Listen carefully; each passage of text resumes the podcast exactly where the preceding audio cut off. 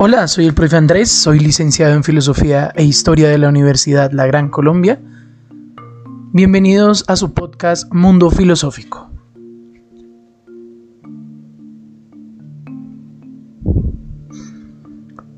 Bueno, bienvenidos a nuestro cuarto capítulo de esta primera temporada que tiene que ver con los sabios de Grecia.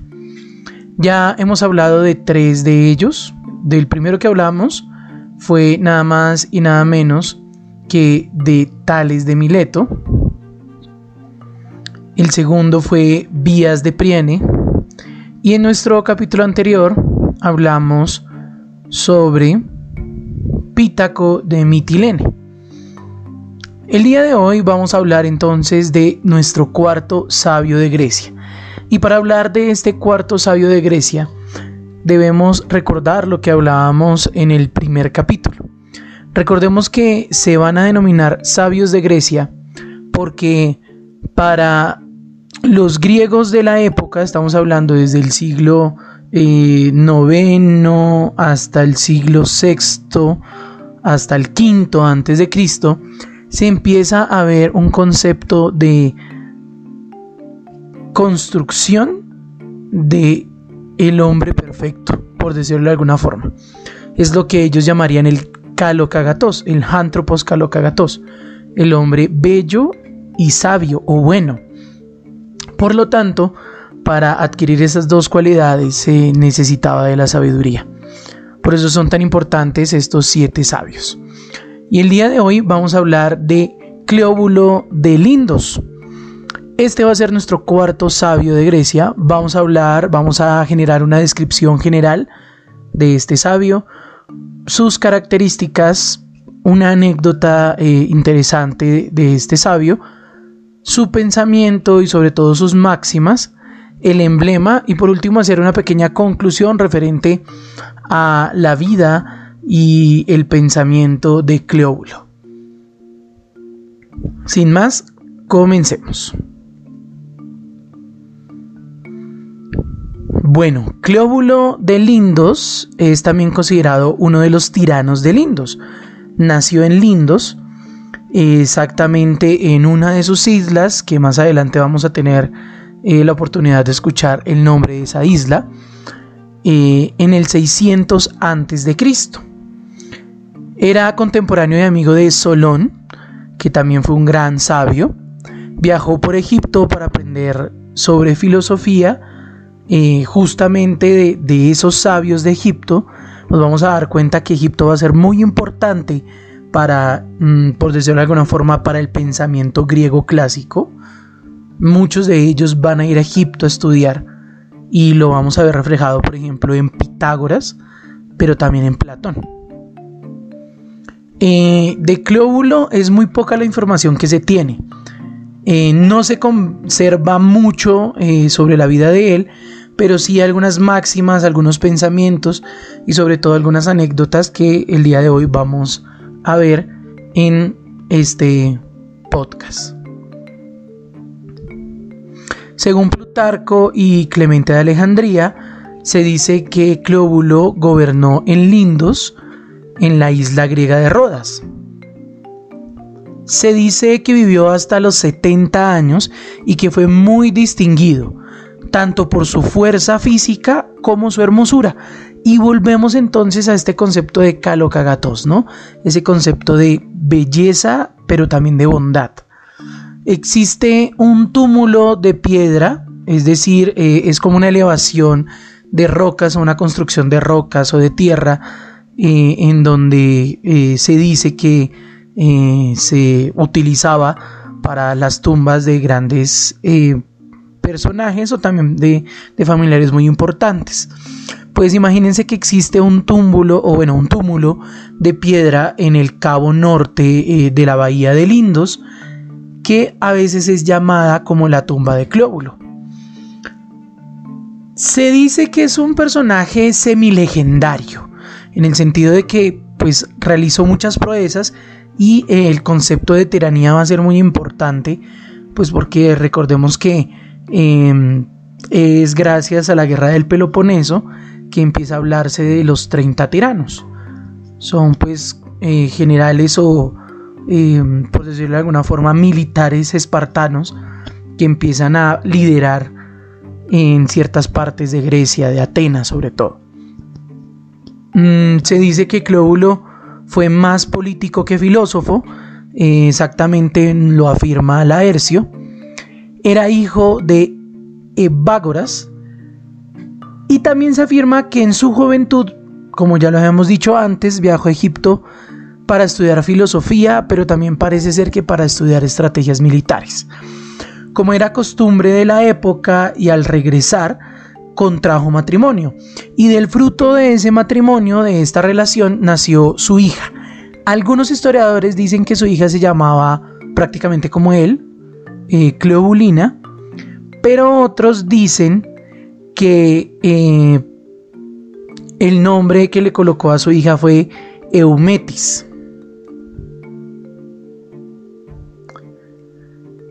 Em, Eumetis o Cleobulina eh, también alcanzó cierta notoriedad, cierta popularidad y pues según dice Plutarco, em, nuestro queridísimo sabio fue gobernante, gobernante de Lindos y se destacó por su belleza e inteligencia, pero también porque fue un gran poeta y también fue autor de varios enigmas. Se le ha atribuido varias máximas, entre ellas una una frase muy interesante que es la moderación es lo mejor. Y justamente ahí tenemos que hablar entonces del concepto de moderación, que eh, más adelante en Aristóteles no se va a llamar moderación, sino se va a llamar virtud. Y al llamarse virtud, eh, estamos hablando entonces del justo medio entre el exceso y el defecto. Vamos a ver algunas otras máximas más adelante, eh, pero antes de eso hablemos de eh, unas que otras anécdotas o, una anécdota muy importante o de la única prácticamente que se tiene de este griego y es la siguiente. Mm, se destaca entre los sabios de Grecia porque gran parte de sus enseñanzas estaban relacionadas con, la, con las vivencias familiares y cotidianas. Esto va a ser muy importante para eh, la filosofía no solamente presocrática, sino para la filosofía, eh, por decirlo de alguna forma, sofística, en el concepto de la experiencia, en el concepto de las vivencias. Algunas de ellas se referían a la educación que, que debería eh, brindarse a los hijos, y la elección de la pareja con quien forma uno, eh, pues justamente la familia. En ese tiempo también se le consideraba un hombre de grandes dotes físicos y aptitud vigorosa. Y aquí es muy importante porque en Atenas eh, y en Esparta el concepto de educación, aunque sea muy distinto, es importante para la construcción de cultura. Y es ahí donde eh, debemos concentrarnos y debemos entender por qué son sabios estos siete personajes. Porque construyen cultura. Y aquí nos toca adelantarnos un poquitico, muchos o demasiados siglos adelante, y es justamente con Hegel. La construcción de cultura hace que el ser humano sea lo que es, un ser humano. Pues eh, en este caso, eh, la educación va a ser fundamental para la construcción de cultura, según pues nuestro queridísimo sabio del día de hoy, Clóbulo de Lindos.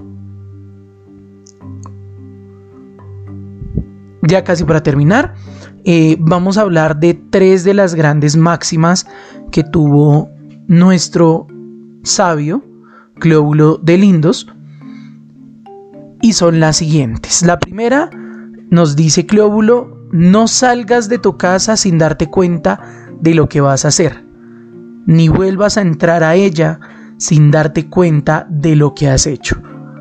es, mm, pareciera que muy básica, pero no lo es tanto. Eh, es darnos cuenta, o mejor aún, ser conscientes del desarrollo de la vida en, todos los aspectos. La segunda máxima nos dice lo siguiente, no se debe desear mandar ni obedecer, porque suele convertirse el mando en tiranía y la obediencia en tedio. Y esta es una máxima que se puede utilizar no solamente en la vida cotidiana, sino en el, en el desarrollo político, eh, no solamente de la Grecia antigua, sino de hoy en día, ¿no?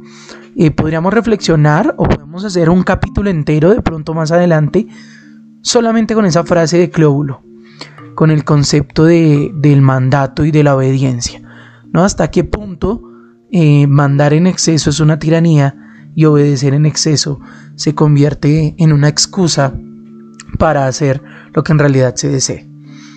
Y la tercera máxima que vamos a hablar el día de hoy de Clóbulo es la siguiente. Se debe uno enfrentar y no dar rienda suelta a su libertad, mientras más propenso se sienta a hacerlo. Y justamente tiene que ver con la primera máxima que hablábamos cuando hablábamos de su característica y es con el concepto o la máxima de la moderación. Se trata justamente del, del, autocontrol, del dominio de sí.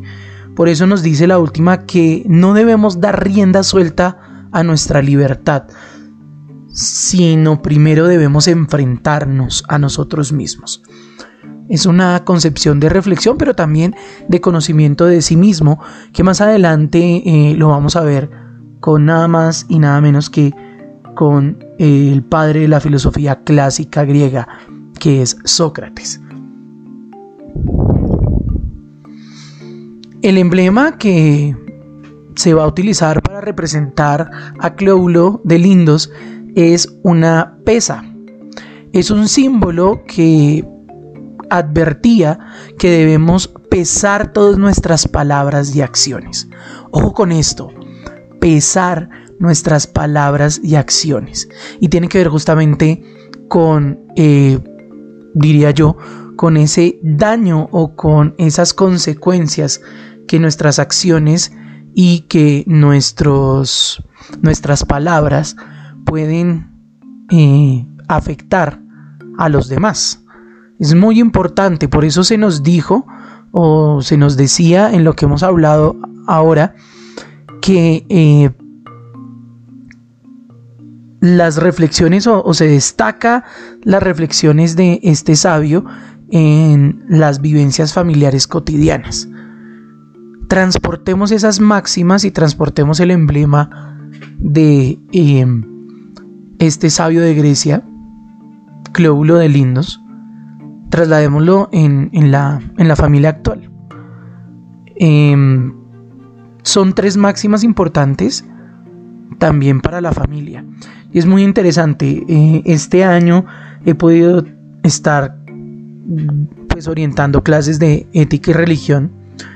Y justamente eh, toco estos temas de la familia con estos chiquitos de grado séptimo.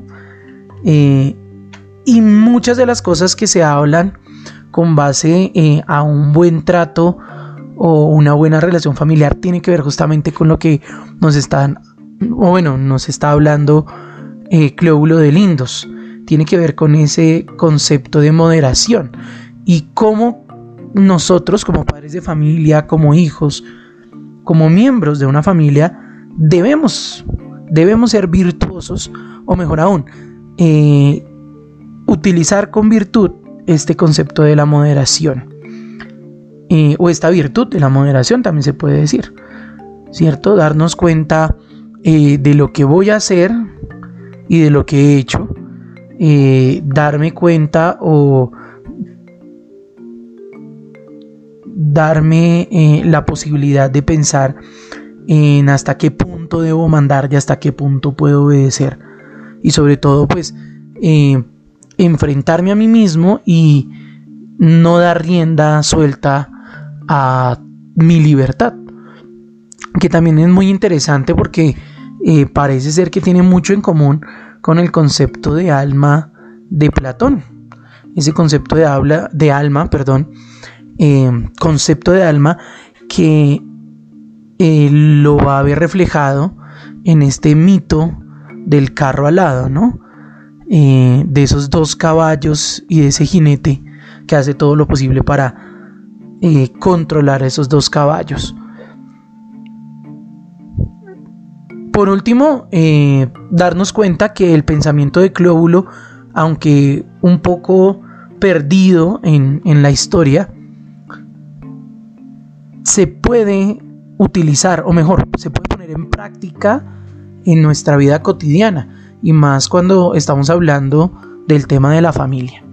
Es un mensaje muy interesante para el conocimiento de nosotros mismos, para el autocontrol de nuestras emociones, de nuestra libido, de todas aquellos, de todos aquellos impulsos que tenemos eh, o que vivimos en el transcurso del día.